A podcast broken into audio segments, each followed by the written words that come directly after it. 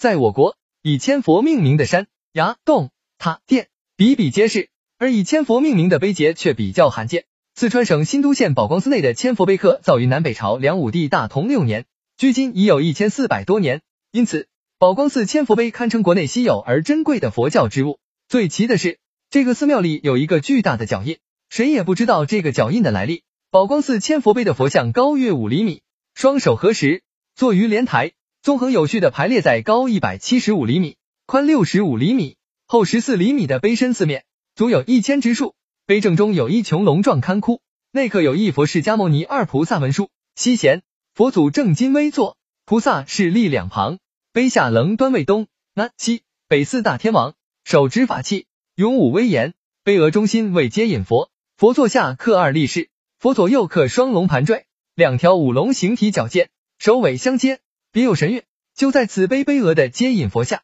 刻有一只脚印，别看它只有十七厘米长。如按碑上佛像的比例折算，是相当大的。刻制佛的大脚印，在我国并不多见。据成都昭觉寺清康熙年间石刻的释迦双髻灵像图题记所述，释迦牟尼在逝世前，曾站在大石上对弟子阿难说：“我观在即将灭情了，特别留下这双脚印。百年之后，将有无忧王及公元前三世纪统一印度卓阿育王到这里来弘扬佛法。可见，许多佛教圣地刻制释迦牟尼双脚印的目的。”是希望佛教教义广被天下，世代相传。但是，哀宝光寺内千佛碑上刻的是单脚印，就单脚印而言，国内其他地方尚未见到。据我国东晋高僧法显在其所著的《佛国记》中说，现今斯里兰卡中南部的圣角山山顶有一只长约一米的脚印，乃是释迦牟尼来此说法时留下的。这是一只左脚印，而千佛碑上刻的却是只右脚印，这是偶然的巧合，还是有别的含义和来历？这个谜一直没有人解开。